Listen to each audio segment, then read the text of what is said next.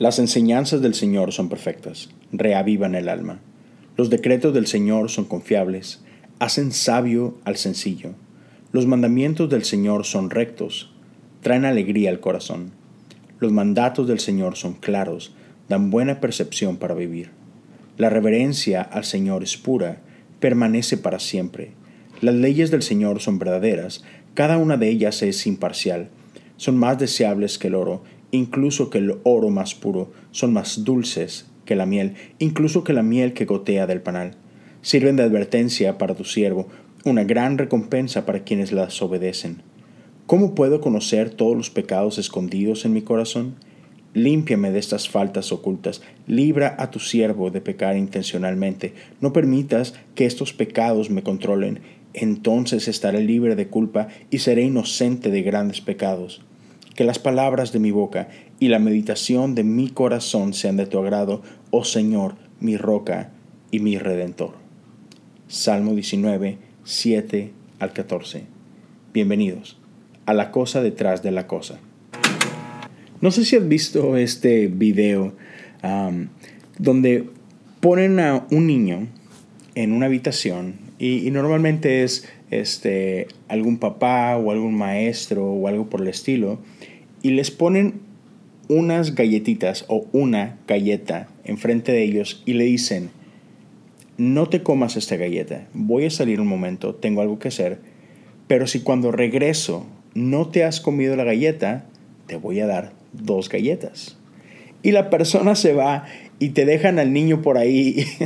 y es muy chistoso ver cómo hay niños que inmediatamente toman la galleta y se la comen y no les importa. Y otros que luchan ah, por no comerse la galleta y, están ahí con la tentación. Y, y hay quienes logran aguantar todo el tiempo y hay quienes batallan bastante, ¿no? Y terminan cediendo ante la tentación. Y, y, y aun y cuando podríamos hablar ah, de diferentes aspectos uh, con, esta, con este ejercicio, Ah, me interesa la, parte de la obediencia. La instrucción es no te la comas. y la realidad es que a veces nos cuesta ser obedientes o muchas veces nos cuesta ser obedientes. Ah, batallamos con, con la obediencia y normalmente tendemos a obedecer cuando sabemos que hay un beneficio detrás de. Y muchas veces, aún así, nos cuesta obedecer. Y me llama mucho la atención cómo podemos ver un montón de historias bíblicas donde el tema es obediencia y, vemos personajes que fallan grotescamente o, quienes ahí batallan. Y a veces es muy fácil al estar leyendo juzgar a estos personajes. E, e, es fácil ver los errores y decir, ah, qué tontos, o sea, por ejemplo, me pasa muchísimo con la historia de Adán y Eva. Así que, por Dios, o sea, tenías todo un jardín, un paraíso entero para disfrutar y no puede ser que no hayas podido obedecer. Y nos desgraciaron a todos, ¿no? Eso es, algo que no creo ser el único que ha pensado al respecto. Pero el día de hoy quiero hablarte un poquito de la historia de, Daniel, Daniel en el foso de los leones. Y puedes a leer esa historia en Daniel 6, 1 al 24 y es una de las historias que te recomiendo que, leas para acompañar el episodio de este día. entonces, sabemos que en esta ocasión Daniel está ante una situación difícil. Hay una instrucción de parte del rey de adorar. Pero a la vez Daniel tiene la instrucción de parte de Dios que, no podemos o no debemos adorar a ningún otro Dios. Y Daniel está ante esta tensión, si obedecer a Dios u obedecer a los hombres, ¿no? en este caso al rey. Y otra vez, e, es fácil desde afuera decir, pues es claro, tienes que obedecer a Dios. Este, nos han enseñado que tenemos que obedecer a Dios antes que a los hombres y, y sabemos que Daniel lo logra y se, y se ve padre y se ve fácil y como conocemos el resultado, creemos que nosotros hubiéramos hecho exactamente lo mismo, porque sabemos cómo termina la historia.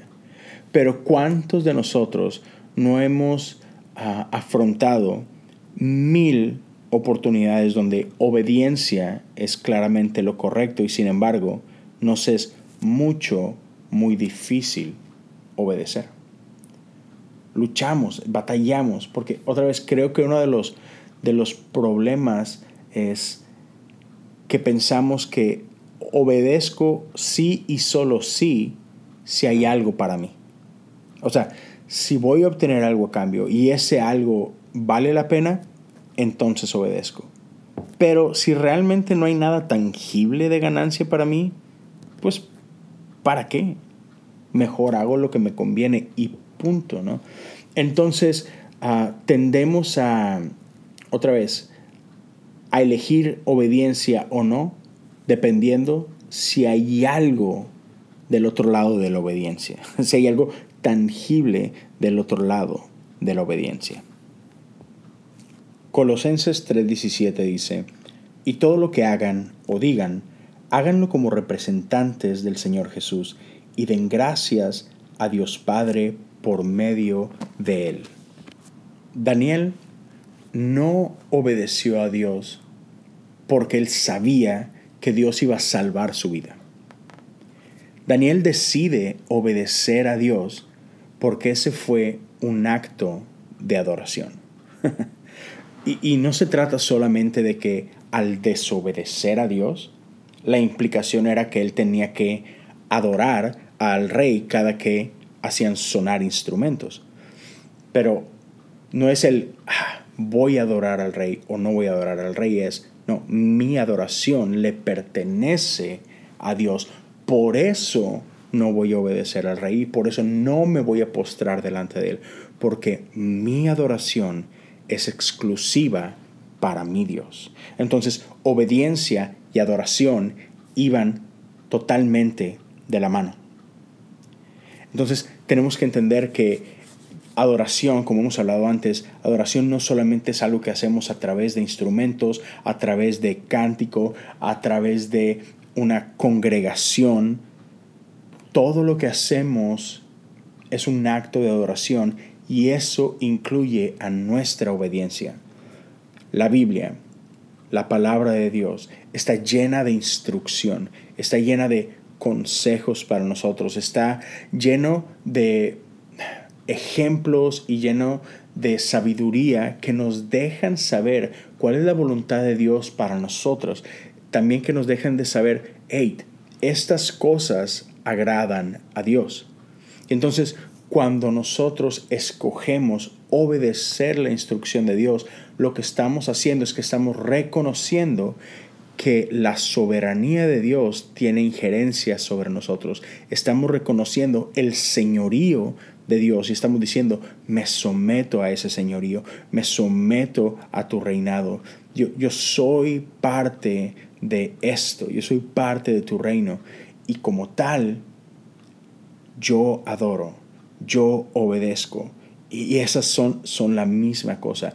Obedezco porque amo, obedezco porque adoro, obedezco porque me someto y confío en ti. Entonces, Obediencia es otra manera increíble en la que traemos adoración a nuestras vidas. Así que te, dejo con esto y, te invito que, a que leas las, los versículos que te voy a dejar por ahí que acompañan a este, a este episodio y medita en esto por un momento. ¿Cómo puedes tú traer una mejor adoración a tu vida? con el conocimiento de que obediencia es adoración, obediencia trae adoración. Entonces, ¿cómo obediencia puede impactar tu día a día? ¿Cómo puedes ser un mejor adorador al ser, uh, sí, al ser un hijo que se somete a, a la soberanía de su padre, que se somete al...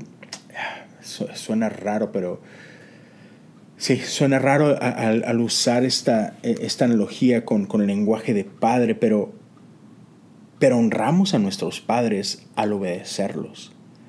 Entonces Dios es rey, sí, y podemos usar ese lenguaje de soberanía y, de sometimiento, pero, pero cuando vemos a Dios como Padre, también podemos hacerlo y usando el lenguaje de, hey, yo honro a mi Padre cuando le obedezco. Y en este caso, hablando de nuestro Padre en el cielo, esa honra, esa obediencia, se traduce en adoración. Así que, eso es lo que quería compartir con ustedes el día de hoy. Obediencia trae adoración. Hagamos un, mejor trabajo, seamos más intencionales en no solamente obedecer por obedecer, no solamente obedecer por esperar algo a cambio, sino yo decido obedecer para adorar. Cuídate mucho, Dios te bendiga, que tengas una increíble semana.